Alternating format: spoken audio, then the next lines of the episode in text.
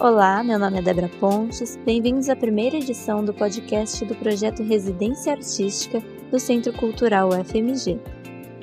Para iniciarmos o programa, vamos conhecer um pouco do projeto. O podcast Residência Artística é uma das programações virtuais do Centro Cultural UFMG para 2021. Ele é uma das atividades do projeto Residência Artística que acontece de forma presencial nos espaços do Centro Cultural mas que, devido à pandemia da Covid-19, está suspenso temporariamente. O objetivo principal deste podcast é conhecer os residentes, a sua experiência no processo de formação, criação e desenvolvimento dos trabalhos, apresentando os resultados, sejam dos projetos encerrados ou aqueles que ainda estão acontecendo no Centro Cultural UFMG.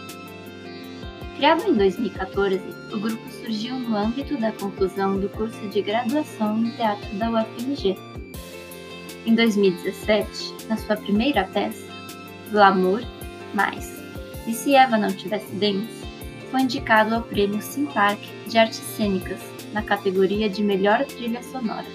Além desse trabalho, apresentou Deserto e Classe, peças com grande sucesso de público e crítica. Paralelamente, realizam outras atividades ligadas às artes cênicas, como seminários e lançamento de livros. O grupo estrutura seu trabalho na investigação das memórias latino-americanas para propor diálogos poéticos com o presente, construindo imagens dramatúrgicas a partir de criações autorais e de traduções culturais. Desde sua criação, vários artistas integraram o grupo. Hoje ele é formado pelos artistas Erika Hoffman, Felipe Cordeiro, Gabriela Figueiredo, Jéssica Ribas, Luísa Lagoeiro e Sara Arojo. O nosso bate-papo de hoje será com os integrantes do grupo de teatro Mulheres Míticas, cujo projeto foi selecionado nos editais de 2016 e 2018 do Centro Cultural UFMG.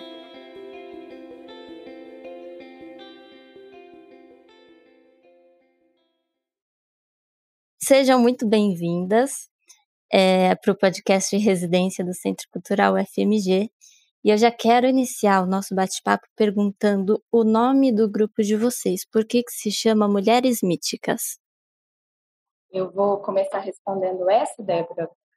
É, primeiro, quero agradecer o convite de vocês para a gente estar aqui nesse podcast. Para a gente é uma alegria muito grande. É, o Centro Cultural sempre nos deu muito apoio e ter feito essa residência com vocês para a gente foi muito significativo.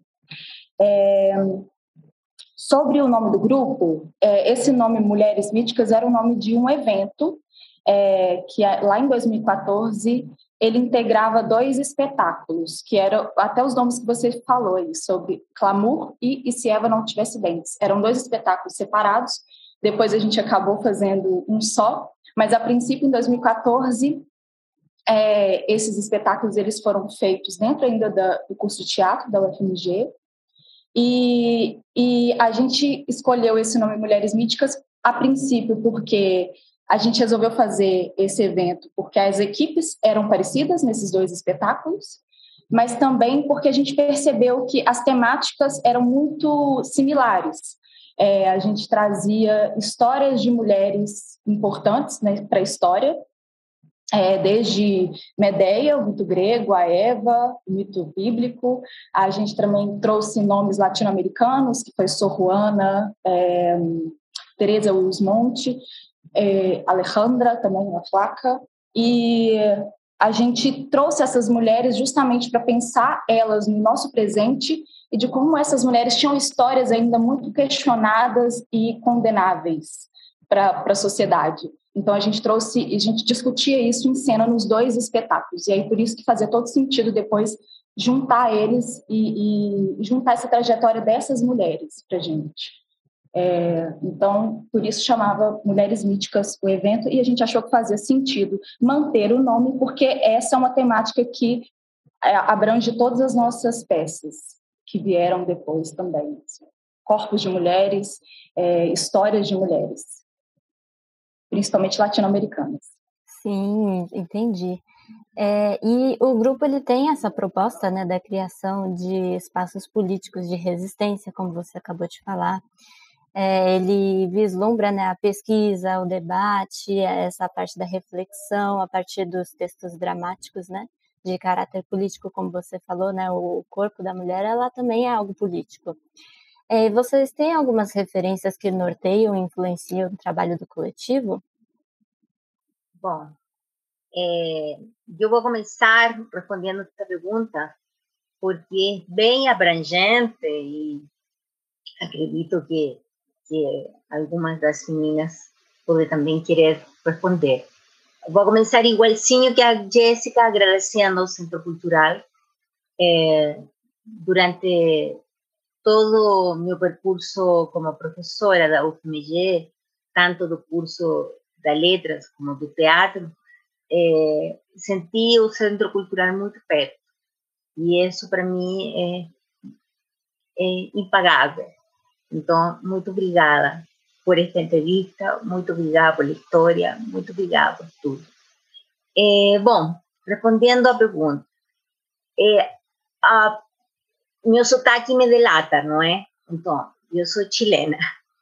Isso significa que desde o começo do tempo, a, a, a América Latina como um todo foi uma preocupação minha, uma preocupação que o grupo abraçou, o grupo como coletivo inteiro abraçou, que é a ideia do cruzamento, cruzamento ah, de línguas, o cruzamento de, de pensamento e o contexto, ou seja, sentir esta América Latina latente, esta América Latina que não que, que, que sofre junta muitas vivências se pensamos hoje na pandemia, por exemplo, é, nossos países estão sofrendo demais, porque significa ter recursos, significa ter política, significa ter um, uma, um posicionamento, e isso não, não, não tem sido assim da maneira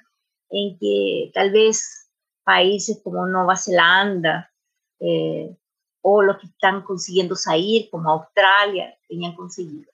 Entonces, esa, esa presencia de América Latina fue fundamental. Y con eso, algunos teóricos como Gabriel Salazar, un historiador chileno, Bernardo Subercasó, un, un filósofo de la cultura, y claro, a dramaturgia, dramaturgia en la cual, eh, de alguna manera, afincamos nosso pensamento. E, e, isso está em tudo, está em tudo. Ou seja, se nós pegamos se Eva uh, não tivesse diente, a gente tem que pensar em Sor Juana. Sor Juana, uh, a Sor Juana histórica, a freira que inicia a escrita, escrita latino-americana de, do período medieval, não? E tem que pensar em Octavio Paz pensando em como quando ela pensa de una perspectiva masculina de ese pensamiento. y, vamos pasando por casi todas nuestras creaciones. Llegamos al desierto y ahí tenemos un, romancista, un escritor, que escribe una novela, un romance que se llama El Desierto, El Desierto, El Desierto. Él es chileno, ¿no? Y y a partir de ahí, Gabriela, Felipe construyen un universo. Entonces, el diálogo se establece en escrita, así como el diálogo en, en Cieva se estableció en imagen, una imagen de, de esta frera mexicana y, y, de otras personajes femeninas latinoamericanas. Aquí el diálogo se establece en escrita. Y luego ven clase, que otro outro trabalho é, que, que, o Centro Cultural nos acolhe, que é de outro dramaturgo chileno. Tudo isso significa tradução, então vem referência do processo tradutório, processo tradutório para teatro, é, vem referência de como vamos a colocar esses personagens a partir de uma perspectiva é, de mulheres, não? que é a que o grupo escolheu. É, e agora, os dois projetos nos quais, estamos inseridos e que, que em algum minuto vamos poder conversar e que estamos tentando fazer nestas condições difíceis para o teatro, que são este, esta ferramenta online, este Zoom da vida, etc., son de eh, dramaturgos también latinoamericanos. Una específicamente de una dramaturga chilena, se llama Isidora Stevenson, y la obra Hilda Peña, Peña, Peñasco, Pedra, y todo eso que significa, ¿no? Esa idea da pedra y da mujer. Ah, y luego un que es mujer porca de un dramaturgo argentino, porque no falemos que soy Chile, ¿no? Claro. es América Latina o que está en nuestra referencia, América Latina que está en nuestros corazones lo que queremos conseguir. No sé si... Ah, una cosa que me faltó.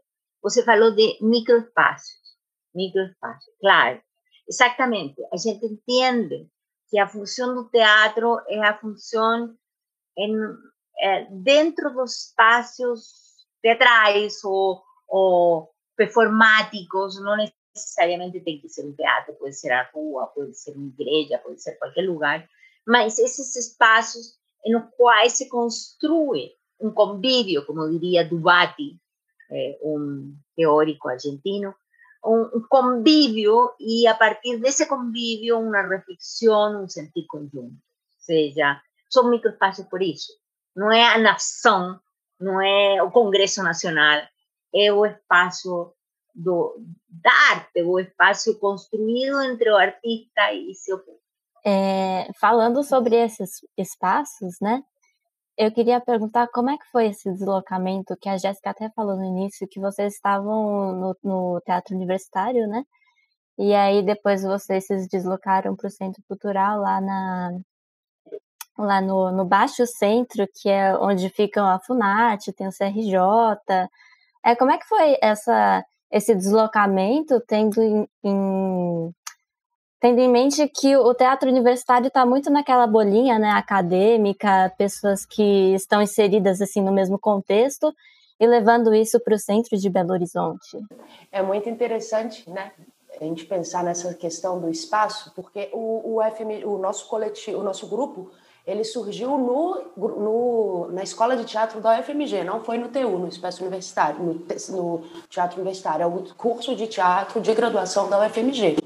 E ainda que a gente tenha nascido lá, nossos ensaios inicialmente tenham sido todos lá, a gente já estreou num espaço alternativo, que era um espaço que existia há um tempo atrás, que era inclusive a sede do coletivo Mayombe, do grupo Mayombe, e do grupo Invertido, e do grupo de teatro Invertido, que eram os dois que tinham essa sede, que era no Sagrada Família, era um espaço de teatro super interessante, saudoso, esquina, espaço teatral. Então, a gente já promoveu esse deslocamento entre a universidade e os espaços de teatro desde o início, né? Porque, ainda que sejamos um grupo que nasce na universidade, a prática teatral ela não pode ser, bem, pode, né? Mas a gente não acredita na prática teatral que seja tão restrita a um público academicista, a um público acadêmico, a um, a um público que já tenha esse olhar formado para essa, essa expectação, né? Então a gente começa, nasce dentro da universidade, apresenta o TCC, os dois, o, o ICIEV, o CIEVA e o Clamor. Eram dois TCCs, a gente apresentou esses espetáculos no Esquina, a gente ainda teve uma outra oportunidade, que foi apresentar num festival internacional, um festival estudantil em Blumenau, então a gente fez essa primeira apresentação fora de Belo Horizonte, que também foi uma experiência super legal de viajar e de sair levando, né, o que que é o que a gente está fazendo aqui. E aí depois a gente foi para o Centro Cultural do FMG. E dentro da nossa prática a gente tem um trânsito muito interessante entre os espaços que a gente ocupa, que eu acho que também determina muito quais são os micros que a gente afeta. A gente também teve uma grande benção, uma sorte de fazer uma parceria também no nosso segundo e nosso terceiro espetáculo. A gente estreou no Centro Cultural do Banco do Brasil, então a gente já teve acesso a um outro público teatral, que é um público teatral mais tradicional, que é que vai aos grandes centros, aos grandes teatros. Então a gente teve esse acesso Indo para o centro cultural, a gente teve o acesso àquela região do Baixo Centro, os seminários que a gente fez, por exemplo, tiveram muito público, foi muito legal a gente ver que dia de semana, quatro horas da tarde, as pessoas se interessaram a ir no Centro Cultural para discutir performance e violência, para discutir memória e teatro, para discutir, é, sei lá, performatividades da memória. E, além de ter, então, a gente circulou no espaço universitário, nos centros alternativos do teatro, nos teatros grandes, e a gente ainda teve a oportunidade de circular por bairros, que a gente passou num edital que chamamos de Centra, que é aqui da Prefeitura de Belo Horizonte, e que a gente ainda teve essa possibilidade de circular nos centros culturais. Então, em cada lugar que a gente se expõe, né, em cada lugar que a gente se coloca, a gente tem um diálogo diferente, então se constrói um regime micropolítico diferente. Então, esse também é um interesse do grupo. A gente estava dentro, a gente agora vai estrear dois espetáculos novos. Um deles também tinha sido aprovado antes da pandemia. A ideia era que ele também fosse desenvolvido dentro de centros culturais, para que a gente consiga, além de fazer a nossa prática estética, né, da gente além de produzir arte, que é o que a gente acredita, que é o que nos salva, a gente poder também construir uma política de formação de espectadores, né, de levar o teatro para pessoas que talvez não tenham tanto esse esse, não, nem só o interesse, né? Que talvez não tenham um estímulo, que talvez não tenham essa possibilidade de vivência. Então, o centro cultural ele também permite para a gente esse outro trânsito que já é um movimento que a gente busca e que é muito caro para a gente, assim. Acho que é mais ou menos isso. Legal, eu até ia perguntar, mas você acabou falando, né, se vocês tinham alguma abordagem diferente dentro desses é, diferentes espaços. Você acabou respondendo. É, o grupo de teatro Mulheres Místicas ele foi selecionado, como eu disse, em 2016 e 2018 no Centro Cultural FMG. O primeiro na montagem do espetáculo Deserto e o segundo em 2018 espetáculo Classe. Como é que vocês definem o processo de residência artística e como é que vocês é, definem o que é residência né, para mulheres míticas? Bom, a primeira coisa é eh, de novo, parabenizar ao Centro Cultural por o projeto da residência. Porque receber, se, se a gente vai na etimologia da palavra, residir eh, significa estar. Eh, nossa residência é nosso lugar onde estamos, não é? Eh, a gente entrega quando se fala em, em, partir do conceito, eh, esse conceito tem a ver com pertenência, com ser de, não? E, e a gente tem que partir disso, ou seja, o, o Centro Cultural eh, abre para que grupos residam aí, ou seja, de alguma maneira assumam uma pertenência a esse espaço. Bom, esse processo foi extremamente exitoso por uh, duas linhas diferentes. A primeira, a acolhida.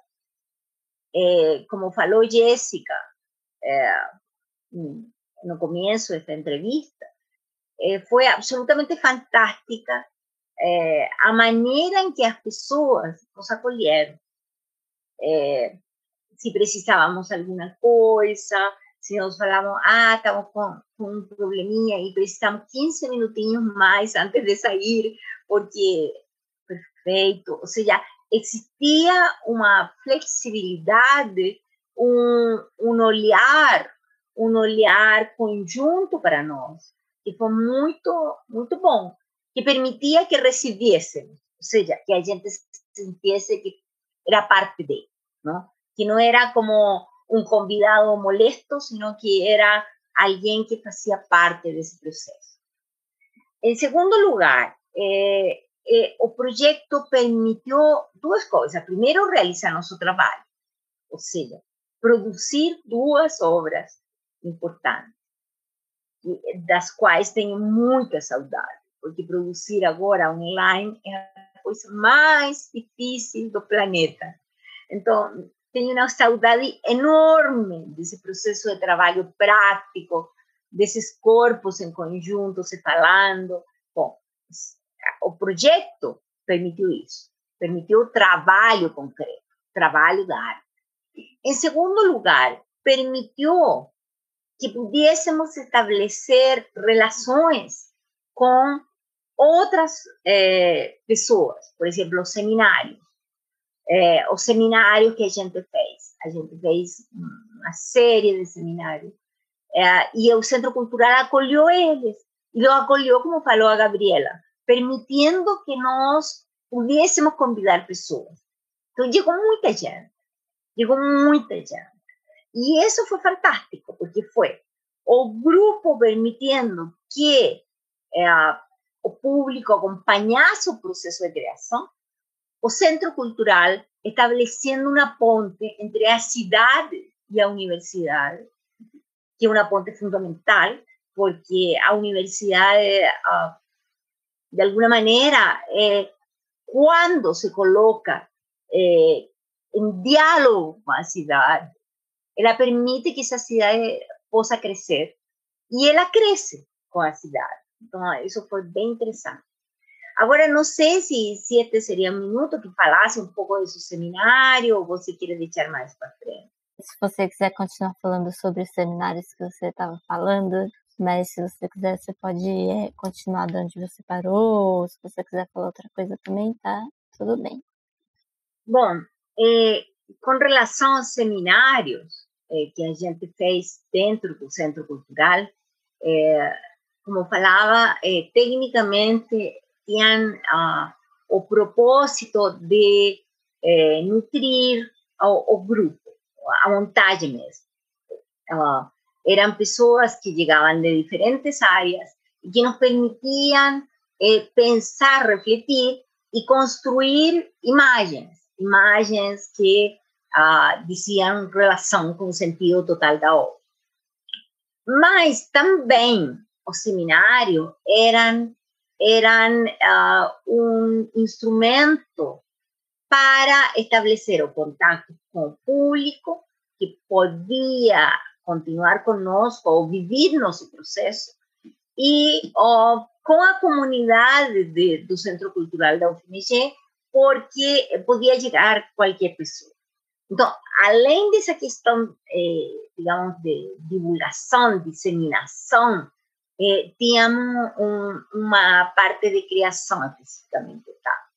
Aí eu queria eh, citar eh, apenas quais foram esses seminários e, e o porquê eh, de convocar essas pessoas.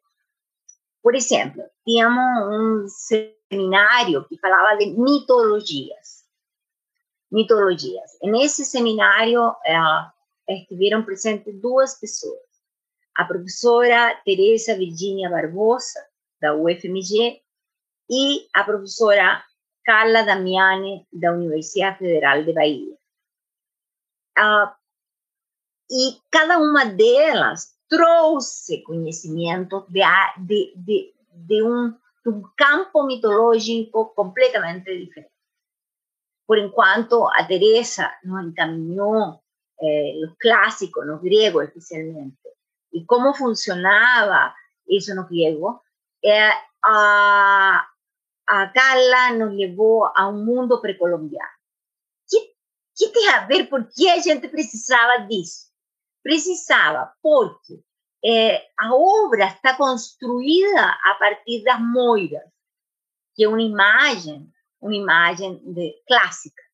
Mas, por um outro lado, a obra é em um deserto, em um deserto em que a presença precolombiana é forte, em que existe a tirana, uma festa que inclui a religião católica com a, a presença de, das crenças indígenas, uh, e como isso entrava nos ¿Cómo podíamos entrar sin tener conocimiento que nos permitiesen saber de qué estábamos hablando? Bueno, la gente consiguió apoyo de estas dos pesquisadoras y caminamos. Después, uh, otros dos seminarios, de Juliana Leal, de la Universidad de Diamantina, la Federal del Valle de Chiquión, y de Julia Morena, uh, de la Federal de Bahía. Aí a gente estava falando de literatura e performance. Por quê? Porque estava é, partindo de um texto narrativo, El Desierto de Carlos Franz, para construir um texto performático. Um texto especificamente performático. sea, una construcción de sentido eh, en el campo, en la lenguaje de la persona. E las dudas nos permitieron avanzar en esa línea. ¿Cómo funcionaba eso? ¿Qué características tiene? ¿Cómo y dónde a literatura es performática? ¿O cómo y cuándo o teatro puede eh, ficar perto de ese campo literario? Fue muy interesante, muy interesante. Bom, o terceiro seminário, e, e só explico isso porque senão vou gastar o tempo de todo mundo, por favor. O terceiro seminário tem a ver com corpo e violência. É, e na obra, especificamente, a personagem de Laura é estuprada. Estuprada com consentimento, se se pode falar de consentimento nessas razões, porque eh, le ofrecen la posibilidad de salvar vidas a partir de ese estupro, o que es finalmente un engaño. Y cómo eso significa violencia sobre un cuerpo, sobre un cuerpo femenino. Cómo funciona esos mecanismos de manipulación sobre el cuerpo. Y ahí eh, eh, ese, ese diálogo de cuerpo-violencia nos permitía entrar en diferentes tipos de violencia, violencia de tortura, a violencia eh, do estupro, a violência que se constrói no dia a dia a, com, com outro corpo que está conosco. Isso a, a obra trazia. A obra trazia como o campo da manipulação do corpo é também um campo da violência. Não? E como funciona isso? E como, como fazemos isso? Todo isso não parecia, todo esse seminário e a obra tienen todo a ver con nuestro contexto, con que estábamos viviendo, con lo que eh, se respirava no ar. Então, para nós, é muito simples. Ah, eu gostaria de aproveitar é, a fala sobre essa nossa, as nossas residências, primeiro para também agradecer ao Centro Cultural é, e ressaltar ainda mais a importância que foi para nós, para o grupo, para o grupo Mulheres Míticas, a possibilidade de fazer as residências. Né? Nós, como a gente já falou aqui, é, iniciamos a nossa trajetória dentro da UFMG, da Escola de Teatro da UFMG. Então, lá a gente tinha um espaço para ensaiar, né? A gente estava ali, né, com, com uma estrutura que geralmente não existe quando se sai do espaço universitário, que é um grande problema para a construção de cultura, né? São esses espaços que acabam sendo limitados, né? Na cidade de Belo Horizonte, por exemplo, a gente vê que muitos grupos é, tiveram seus próprios espaços por um tempo, muitos deles perderam, a própria esquina que a gente citou aqui, que foi onde a gente estreou o Clamor Mais e Se Eva Não Tivesse Dentes, é, era um espaço super importante para a cidade, né? Aconteceram muitas coisas importantes, muitas obras foram estreadas, ensaiadas ali, né? Mayombe invertido, estavam ali utilizando aquele espaço, outros grupos também tinham acesso a esse espaço para ensaios, para suas estreias, e foi um dos espaços que a gente perdeu e que a gente tem perde vem perdendo, né? Agora nesse momento contexto de pandemia, muitos outros grupos estão nessa situação de perder os seus espaços. E aí, como se faz teatro sem uma sala de ensaio. A gente está vivendo isso agora, né? Pela pandemia, a gente está tentando fazer teatro dessa forma como a gente está fazendo esse podcast, né? Cada um na sua casa com a sua telinha. Mas a gente sabe que, como a Sara falou, teatro é convívio. Então tá difícil fazer agora e sempre foi difícil pela falta de espaços. Então, queria aproveitar esse momento para falar como foi importante na trajetória especificamente do Mulheres Míticas ter tido essa abertura do centro cultural, né? Eu, eu arrisco a dizer que a gente não teria nem conseguido é, fazer as obras que a gente fez se não fosse aquele espaço, né? Pelo acolhimento, pela qualidade física do espaço, pela possibilidade não só da gente usar o espaço físico para ensaiar, um espaço de muita qualidade, né? Grande, arejado, né? É, e também que também possibilitou que a gente fizesse esses seminários num lugar central, né? Isso é muito interessante ali pelo acesso perto do metrô, né, tem uma coisa que, que é bacana da gente poder proporcionar é, para um, talvez um número um pouco maior de pessoas, né, o acesso aos seminários, por exemplo, que a gente fez. Quando a gente fez classe, a gente também fez algumas. É, é, a gente abriu para o público em alguns momentos, a gente fez ensaios abertos, e o espaço também, mais uma vez, favoreceu que a gente tivesse, né, pudesse fazer espaços, é, ensaios abertos, convidando pessoas de fora. Então, também, é, enfim, foi tudo muito importante para a criação desses, desses nossos dois espetáculos, que são, para nós, assim, muito importantes na, na nossa trajetória, né, que são as primeiras nossas primeiras investidas ali fora da universidade, né? A gente traz essa coisa universitária, né? Com esses seminários, né? Que, que vem e a Sara como uma grande referência para a gente. É, acaba que a gente traz ainda, e ainda estando no espaço universitário de alguma forma, né? Que é o Centro Cultural da UFMG, porém com uma abertura um pouco maior para outros lugares que não o espaço acadêmico. Então, mais uma vez, agradecer e dizer e ressaltar a importância desse projeto de residências, não só para a gente, né, como para muitos outros grupos que eu sei que já passaram por essa residência, e como é importante que esse projeto continue e que esteja sempre ativo. É muito importante para o teatro, para a cultura belo-horizontina. Nossa, eu, eu já queria perguntar várias coisas para vocês, né? Falando um pouco da questão do teatro um pouco da questão da violência, né? Que a Sara estava falando. Eu particularmente fiz uma oficina no Centro Cultural de Dança que ela era voltada para mulheres. E aí, é, durante nesse percurso, que eram alguns dias, a gente falou um pouco da questão da violência do corpo e como é que ter esse espaço às vezes era importante para a gente é, voltar um pouco assim para si entender o contexto que a gente está inserido para depois levar isso para fora. Vocês acham que isso acontece também no teatro e no coletivo de vocês?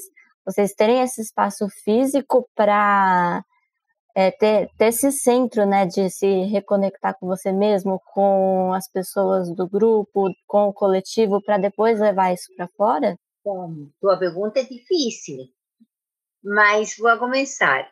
É, eu acho que cuando es presencial, o sea, por ejemplo, las, las vivencias que vivimos en el centro cultural, ese conectarse con o próprio corpo do outro e com o nosso eh, simultaneamente é mais fácil. Online, como estamos vivendo hoje, a, a comunicação e a conexão ficam bem prejudicadas, bem prejudicadas. Mas a gente está fazendo esforços grandes para que isso funcione. Esforços que têm significado um trabalho interno nosso importante.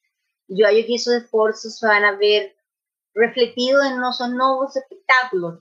Eh, como te falei, estamos haciendo dos, Hilda Peña, Isidore Stevenson y, y a, a Mulher Porca de Santiago Loza. Y acredito que ese esfuerzo de conexión con nuestro cuerpo, con el cuerpo de otro, uh, con con la violencia contextual que estamos viviendo, porque la gente está viviendo una violencia contextual. No es natural lo que estamos viviendo. O sea, ficar fechado, no poder abrazar, no poder olhar para ninguém. E, quando você uh, faz mesmo assim, você sabe que está agredindo o outro, está colocando em perigo o outro. Então, é um, é um negócio que está fora da dimensão do, do, do, do que podemos controlar. É uma violência muito, muito grande. Então, a gente, eu acho que está trabalhando isso. E está sendo um esforço grande, mas minha opinião pessoal, e talvez as meninas possam acrescentar algo, é que estamos conseguindo. Estamos conseguindo esse processo e que isso se vai ver refletido em resultados se a gente pensando nesse espaço, né, da violência, a gente teve um problema, um problema não, né, uma grande questão durante a elaboração do espetáculo Deserto, que era como levar para a cena. Foi, inclusive, uma das perguntas fundamentais do seminário Corpo e Violência, era como transformar a violência em... como narrar a violência dentro de práticas estéticas, né? Aí, é, voltando até para uma das referências na primeira pergunta, tem um chileno também, que chama Alejandro Rodorovsky, E ele é um cara muito interessante, assim, um pouco maluco, mas muito interessante. Ele tem uma teoria que é a psicomarria, que é ele entender a arte como um espaço de elaboração de trauma também, né? Então, a partir do momento que a gente está com essa preocupação de construir esteticamente uma prática que narre ou então que comunique essa violência, de alguma maneira a gente está num processo de elaboração que funciona também como uma espécie de cura, né? Então, Pro, esse próprio cuidado em relação ao olhar, a gente, poxa, como é que a gente vai fazer? A cena, a cena do estupro, inclusive, é uma cena que a gente discutiu muito tempo e a gente conseguiu é, achar uma saída a partir de uma performance do corpo da, da própria atriz com alguns papéis e com ela pegava uns papéis que eram umas cartas que estavam espalhadas no cenário e esse elemento externo, essa essa memória também exercia um espaço de violência também. Então a gente sempre teve muito essa questão, como narrar a violência sem ser violência, né? Assim, ou então e, e também sem também transformar ela num discurso que não pega, né? Um discurso que não expressa, um discurso que não comunica. Então, pensar na arte enquanto esse espaço de elaboração e de cura, inclusive para nós, um grupo que é maioritariamente composto por mulheres, né?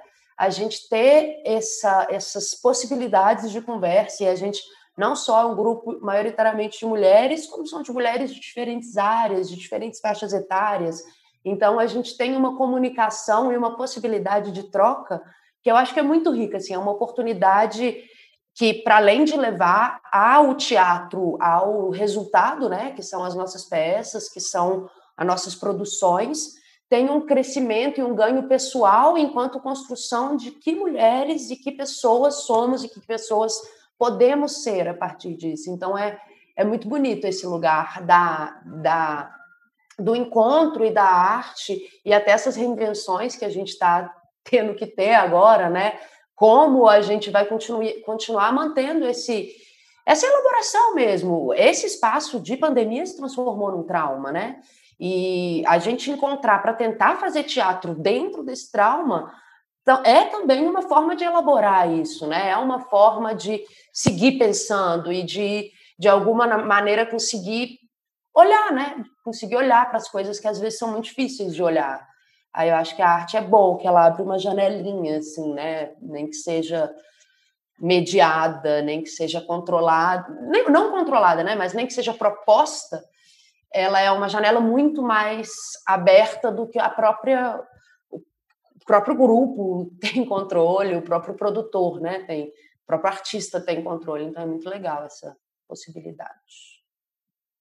E essas possibilidades que vocês trazem, né, na peça de vocês, elas também refletem um pouco na questão dos regimes que a gente está vivendo, os regimes também que a gente viveu, né, durante, não que a gente esteja vivo, mas assim, os regimes ditatoriais que ainda permanecem, né, algumas questões dentro da sociedade brasileira. Acho que a sua a sua resposta falou um pouco, né, dessa questão da nossa convivência, mas também levando para uma ampliando, né, essa visão, fala um pouco sobre a, a, política, que também é uma coisa que vocês já, né, colocam na peça de vocês. E aí eu também queria perguntar sobre a peça classe, que ela também traz uma abordagem particular da relação professor-aluno, ela é usada como uma chave de discussão de embate ideológico e geracional. É, e o que inspirou vocês escolherem esse tema? Ah, eu vou começar falando é, sobre. Você falou um pouquinho, né, dessa coisa que a gente traz, os regimes ditatoriais e e só voltando um pouquinho dessa, né, da América Latina, né, que está muito presente aí, acho que a Sara já falou um pouquinho, mas eu acho que é importante também reforçar como que é, como que a gente teve assim, né, a sorte de ter uma referência que nos fizesse refletir intensamente sobre essas questões de Latinoamérica, né, de se entender latino-americano, que é a Sara Rojo, que é uma referência. Ela vai brigar comigo.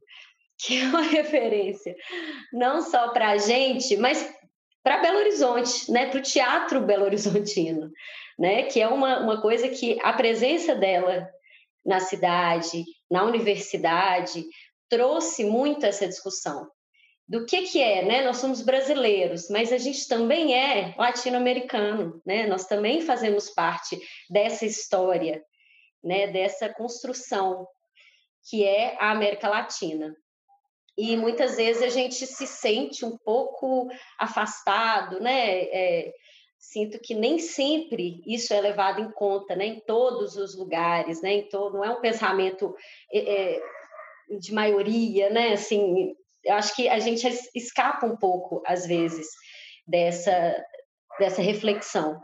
E acho que a Sara, a presença da Sara, a fundação do, do, do, da escola, né, do, do teatro, da, da escola de teatro na UFMG, a participação dela nessa fundação foi muito importante para trazer para Belo Horizonte essa discussão, para o teatro e para a cultura belo horizontina, a discussão sobre a América Latina. Então, por isso que faz todo sentido para a gente quando nós trazemos peças ou né, traduzimos Classe, que é uma obra escrita por um autor chileno, e traduzimos para o português e encenamos no Brasil, em Belo Horizonte, a gente vai vendo como faz sentido, né? como não é distante, como eh, estamos falando, estamos vivendo coisas muito parecidas, né? O Deserto mesmo, que é uma obra de um autor chileno, mais uma vez, que a gente né, transformou em dramaturgia, como que, falando de regimes ditatoriais, como que também dialoga com a história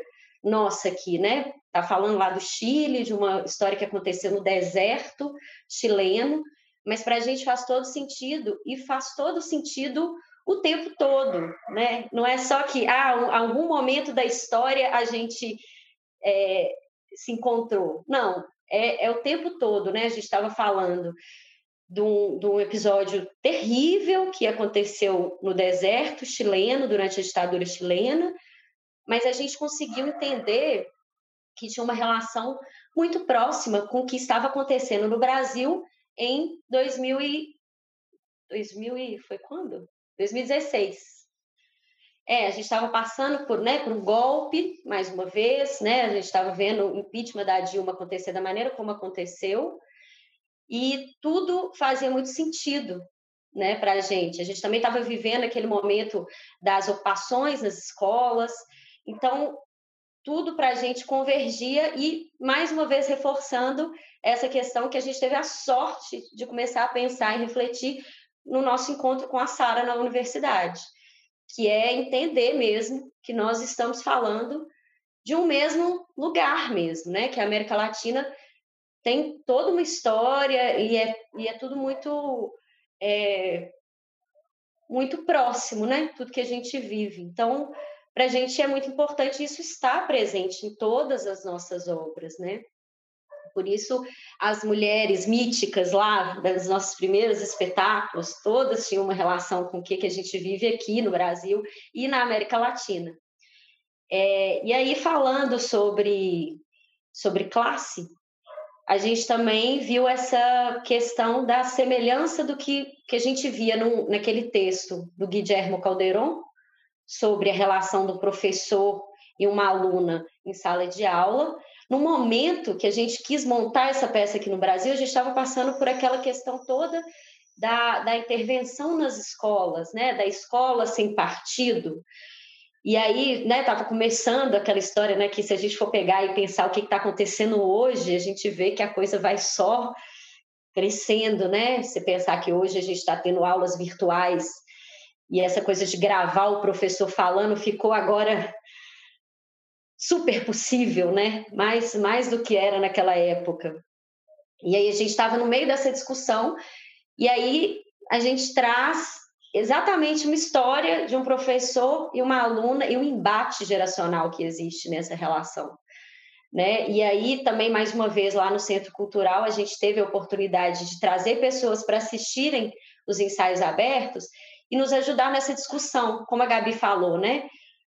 na, na questão do deserto. Como que a gente traz a violência sem ser violento, sem ser né, equivocado e vazio, né? A gente tem todo um pensamento para poder trazer a proposta. A gente também queria muito ouvir outras pessoas sobre como que a gente vai trazer os erros desse professor sem de repente cair no julgamento do professor, que era algo que estava acontecendo naquele momento, né? Então, para a gente foi importante poder discutir entre nós e com outras pessoas. Então, para a gente, esse espaço de encontro e de convívio, ele, ele é fundamental durante as montagens, assim como durante as nossas performances né, e apresentações. E é, é, muito interessante a gente pensar no que que esse pertencimento a esse território implica, né? A partir do momento que a gente começa a se pensar enquanto sujeitos desse território que é chamado Latinoamérica, a gente cria uma relação de, de pertencimento que se transforma num vínculo é, de existência mesmo, né? Um vínculo de uma procura de um olhar. A gente nesse novo, um dos novos espetáculos que a gente está fazendo, a Mulher Porca, a gente fez uma tradução, que inclusive vai ser publicada pela editora Javali, e a gente, no processo de construção do prólogo, a gente pensou muito nisso, em como olhar para outros lugares desse nosso território se transformou quase numa utopia, numa, não utopia, mas numa esperança, num lugar de talvez lá em outros entre entre nossas irmandades dentro de outras geografias e dentro de outras políticas micro e macro, talvez a gente encontre algumas respostas que estão difíceis de encontrar aqui dentro, né?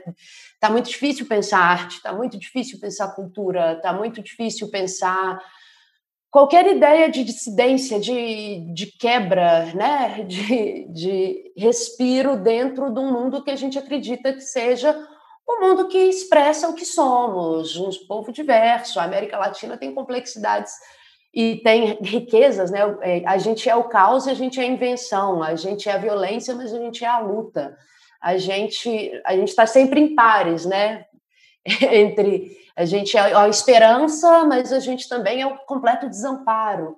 E é muito bonito a gente entender esse lugar de pertencimento para poder construir o que a gente, como a gente quer ser, né? Como a gente quer se mostrar enquanto grupo de teatro. É, só uma coisa mais com relação a isso. É, o fato de que as tuas peças estão publicadas, tanto o Deserto como Classe estão publicados um livro bem lindo. Também fez a Javali, vou pegar aqui para mostrar. Ai, que esse livro, não? todo mundo apareceu com o livro, que se chama Mulheres Míticas em Performance dramaturgia sobre certo classe. Esse livro, de alguma maneira, traz esse campo utópico do qual fala Agadli. Um campo que se concretiza em algo material, um livro, mas que é finalmente um campo utópico, que é a ideia do, do cruzamento. E isso é muito importante. Ai, que bonitinho vocês apresentando os livros. É, agora, falando de 2021, vocês comemoram sete anos, parabéns é, pelo coletivo. Eu acho sete o número da sorte, eu não sei vocês.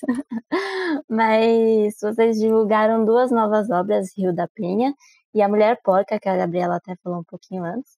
É, você pode, vocês podem nos contar um pouquinho sobre esses projetos? Bom, é, a Hilda Penha, né, como como acho que a Sara já mencionou no início, é, é, uma dramaturgia de uma autora chilena, que é a Isidora Stevenson. É, a Sara, a Luísa e eu, a gente teve a oportunidade de traduzir esse texto que foi publicado num livro também, que é esse Teatro e Tradução de Teatro, volume 2, que foi um livro organizado por professoras da Faculdade de Letras da UFMG, e foi publicado em 2019. E então, quando a gente decidiu é, montar um espetáculo para 2020, né, a gente escolheu o Hildo Penha, que é um monólogo, seria o primeiro monólogo do grupo. Só que a gente foi atravessado aí por esse momento, que foi a pandemia e o isolamento. Então, a gente teve que reestruturar toda a ideia que a gente tinha e ele se transformou num vídeo-teatro, um teatro, vídeo, enfim, é, que a gente vai publicar e divulgar ainda esse ano. É, a gente teve a oportunidade de, dessa vez, de ter uma atriz convidada, que é a Marina Viana, que é uma atriz referência para o grupo e é uma atriz que faz parte do grupo Mayombe, que é o primeiro grupo de teatro da Sara no Brasil. Então, é, a gente vai estrear Hilda Penha ainda esse ano. E para a gente é muito, também muito significativo, porque é, é a junção de Sara e Marina com mulheres míticas num vídeo teatro, que é uma experiência completamente nova para o grupo. E então, é, bom, essa é Hilda Penha. Agora, alguém quer acrescentar alguma coisa de Hilda Penha? Porque aí depois a gente muda para Mulher Porca. É, talvez só uma coisa, que é, tem, um, tem um momento que a gente fez gravações presenciais é, em, um, em um local com, quando a cidade estava mais aberta, era possível, mas com 200 medidas sanitárias, todo mundo com máscara, é, é, álcool gel, tentando estar a pessoa no lugar, é, muito forte, muito forte. Cada uma dessas pessoas que participou nisso um acto de resistência, um acto de resistência e um acto de amor. Cada uma, cada uma que participou do processo escuta também, fizemos muitos seminários online. É, cada uma dessas pessoas, para mim, é um coração enorme, porque fazer como dessa maneira, bem, bem difícil. Bom, é, e aí, é, em sequência, a gente teria também tinha uma proposta de, de estrear esse ano A Mulher Porca. E aí é, a gente é, é importante acho dizer antes que todos esses projetos, o livro, o Pen, Mulher Porca, é, só estão se concretizando porque a gente conseguiu, foi aprovado no Fundo Municipal de Cultura e na Lei Municipal de Cultura é, de Belo Horizonte. Então é, como a Lu disse, nós somos um grupo independente e a gente depende é, é, dessas iniciativas e, e, desses recursos para poder conseguir é, levar as nossas obras para o público. a Mulher Porca, é, originalmente é La Mujer Puerca, é de um dramaturgo argentino. É, nós também fizemos a tradução, a Gabi fez a tradução agora, e a gente vai publicar também esse texto pela editora Javali é, mais uma vez, como é essa é, possibilidade de dar acesso mesmo para o público brasileiro de outras obras né, importantes para a América Latina.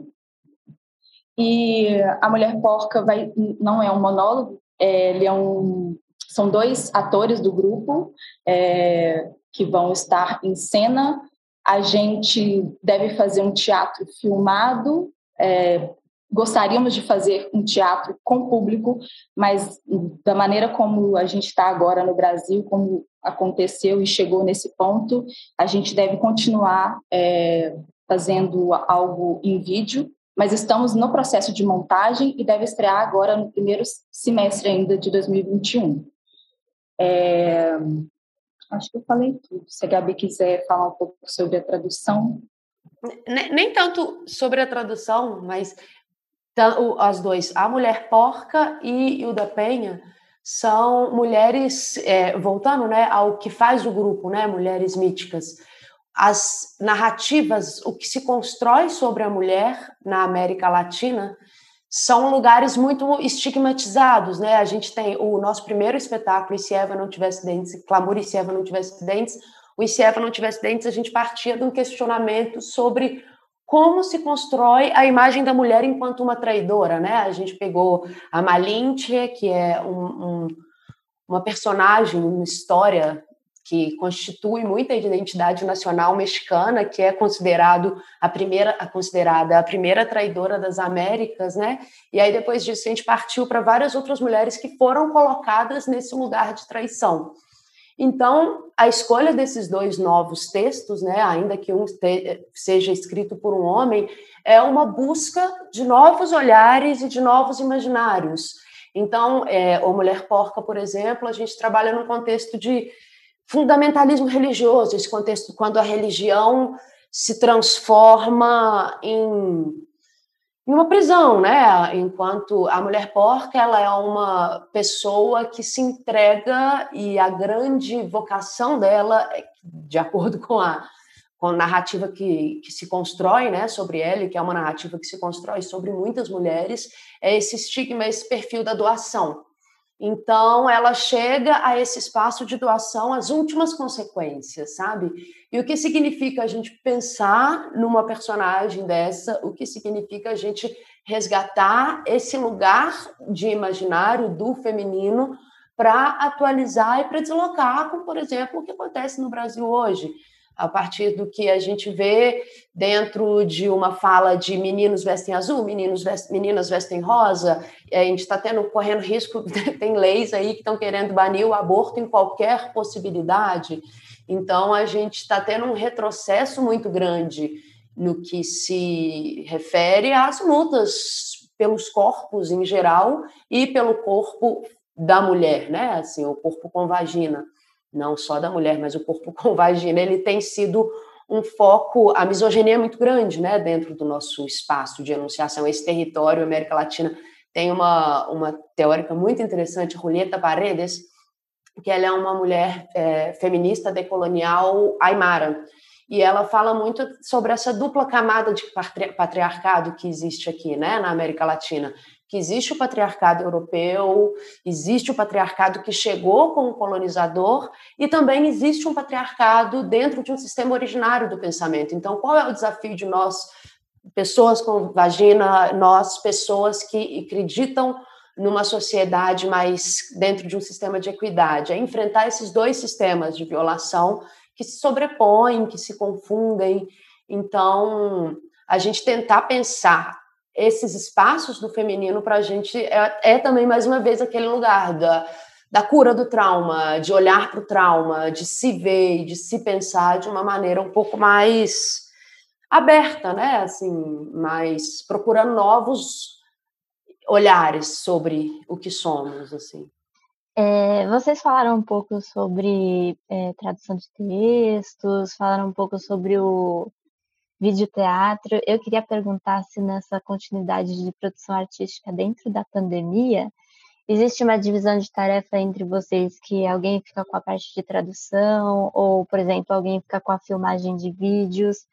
E se isso é mais em relação ao virtual, né? Na, na, no, no videoteatro, existe alguma forma, uma outra abordagem de comunicação, porque está sendo online, se tem uma falha técnica, se muda a iluminação ou figurino, que também são outras formas de comunicação, né? Se isso influencia ou não no trabalho de vocês. É, bom, muda tudo, né, Débora? Assim, muda tudo. É, e é tudo muito novo, né? A gente está aí há um ano nessa história e ainda aprendendo, ainda entendendo como é isso, como é fazer teatro, não só a gente, né? Acho que todo mundo da área da cultura de forma geral, né? Tá tendo que se reinventar e reinventar as formas de, de, de continuar produzindo arte, criando e, e se encontrando nesse, nesse ambiente virtual. Né? A gente foi, foi bem, bem longo assim, o processo da gente entender o que, que a gente ia fazer com Hilda Penha, por exemplo. Né? Eu lembro que a gente estava num processo, a gente tinha né, tudo programado, onde que a gente ia ensaiar, como as coisas iam acontecer. E aí, quando estava tudo certinho, veio o fechamento. E aí a gente começou a tentar fazer ensaios virtualmente, pelo Zoom, pelo e, e, como que a gente vai gravar, e vai ser ao vivo, não vai ser ao vivo, a gente vai gravar, a gente vai editar o vídeo, a gente vai gravar na íntegra, é tudo, é um, é um mar de possibilidades, assim, que são completamente novas para nós, assim.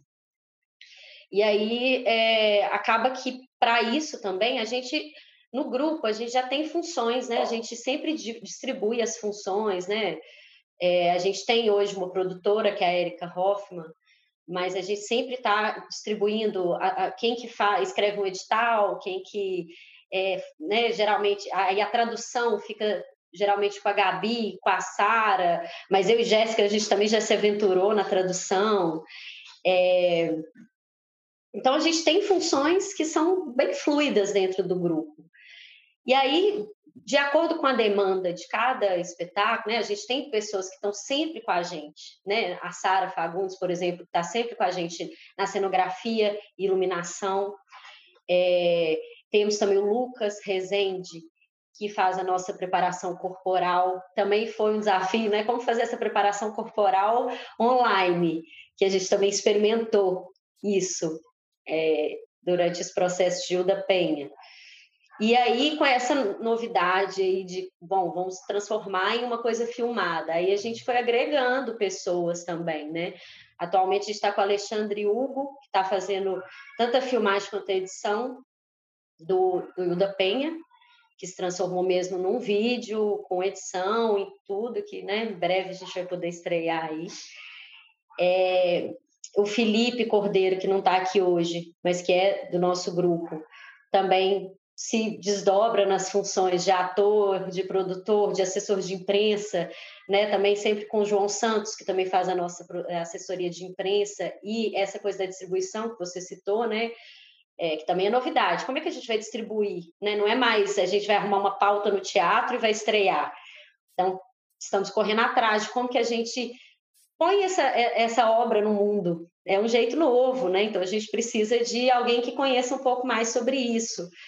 É, e acho que é um desafio é, fazer arte nesse tempo, né? Sempre foi um desafio fazer arte no Brasil, mas agora ainda com esse agravante. Então a gente tem se reinventado e buscado pessoas também que se juntam com a gente, compram, né? A Marina Viana que comprou fazer dessa forma assim. Como que nós vamos fazer isso? Ela topou e veio super aberta para descobrir junto com a gente como que seria esse espetáculo é, nesse novo formato. E, e acho que é, é, um pouco isso, assim, é como que a gente vai descobrindo novas formas. Realmente é tudo muito novo. Então, há um ano a gente começou a experimentar e agora no processo de mulher porca a gente já teve uma experiência e aí agora a gente está tentando ver como que nós vamos fazer mulher porca como que seria uma nova forma, uma outra maneira de, de trabalhar. E aí a gente vai seguindo. Só queria acrescentar duas coisas. Um, todos temos falado que este processo é novo, complicado, etc. E super, super eh, concordo com isso. Mas é um processo que permite coisas que não podiam. Isso também é, é interessante e a gente tem usado isso. Por ejemplo, eh, Hilda Peña tiene una dramaturga, Isidora Stevens. Él esteve en, una reunión con Nosco, discutiendo a obra. Y él está en Chile, lá, eh, con lockdown. Estaba discutiendo a obra con Nosco. Eh, a música la está haciendo Juan, que está en Edimburgo, ¿no? Y que está en Edimburgo, la gente envía, va a significa un esfuerzo mayor, por un lado, porque un, un esforço de comunicação, de abertura, de conhecer ferramentas, de tudo, mas também é uma possibilidade de romper fronteiras se a gente sabe fazer. Agora, a gente não sabe muito bem, não. Não é que a gente seja expert, não. Estou completamente de acordo com a Luísa. Estamos aprendendo. Estamos aprendendo como fazer. Então, corremos detrás de pessoas que achamos que podem saber mais. Por exemplo, em, em A Mulher Porca, eh, uma outra produtora vai trabalhar conosco, que é a Maria, e que, que significa que a Erika não exista, sino que, que vai trabalhar conosco nesse projeto específico. E isso é interessante também, estamos como abrindo com porta. Tem alguém como Gustavo, que está fazendo a os diseños da, de, de, de toda a divulgação. E ele envia por SAP que podemos fazer uma história assim, podemos fazer isso assim. Isso é absolutamente fantástico, porque significa que todo mundo está querendo. A gente não tem muita grana, tem pouquinha, sempre tem pouquinha. Um grupo de teatro sempre tem pouquinho. Mas vai e fala com um fotógrafo, olha, vamos precisar uma fotografia com Mateus. E, e Mateus solicita criar um grupo de fotografia e estamos discutindo essa fotografia. por enquanto as condições da cidade permitem abrir, a discussão teórica que temos hoje de fotografia, estou achando que vai significar um novo livro agora de fotografia, não entendem? É como isso, ou seja, as pessoas vão comprando, comprando, porque também estão com um desespero da gente, que é um desespero de, de querer fazer, de querer construir, de entender que que a gente não se pode rendir ante a morte, e que a vida é isso. É, gente, muito obrigada pela participação de vocês. A gente já está assim concluindo o podcast, mas é o Centro Cultural ele sempre vai estar tá, assim de portas abertas porque quem faz o Centro Cultural são vocês, né? Ele é, ele está ali como um espaço físico, mas assim o conteúdo, a, a formação, é, a movimentação, né, das coisas, ela vai se fazer pelas pessoas. É, assim, presencialmente, óbvio que muito mais ali, né? Ele tá ali presente do que virtual, são coisas totalmente diferentes, mas eu quero agradecer, eu quero parabenizar vocês também pelo trabalho de vocês. E em todos os podcasts eu sempre deixo esse final livre para vocês falarem o que vocês quiserem, é, comentarem ou falarem alguma coisa que nunca perguntaram para vocês, vocês sempre tiveram assim aquela vontade de falar, mas assim, nunca tiveram oportunidade, sabe? Então é espaço livre para vocês falarem o que vocês quiserem em relação ao teatro ou em relação à peça de vocês. Então aqui é, é o momento que eu deixo para vocês. Bem, eu queria só agradecer muito e é muito importante, eu acho, nesse momento, principalmente, que a gente exalte mesmo a importância da universidade pública, a importância da UFMG, tanto no cenário de produção intelectual como no cenário de produção cultural. A gente vê que a partir da UFMG surgiu esse grupo de teatro, a partir da UFMG surgiu essa possibilidade de diálogo, a partir da UFMG a gente tem acesso ao centro cultural, eu, a partir do FMG, a gente acabou de ver um festival de verão que aconteceu agora, que foi um festival lindo e que não só levou a arte, como levou uma possibilidade de empregabilidade para as pessoas que são trabalhadoras da arte, que estão passando muitas necessidades nesse momento. Então, é, que a gente sempre tenha em mente o que, que significa uma universidade pública, autônoma, independente, onde o pensamento é livre e aonde a gente pode semear e colher as ideias que a gente quer e o mundo que a gente acredita. Então, não só intelectualmente, como humana e culturalmente. Assim. Então, salve o FMG, salve Centro Cultural, salve vocês, Míticas, salve Débora, todas as pessoas. É isso. Só queria agradecer mesmo.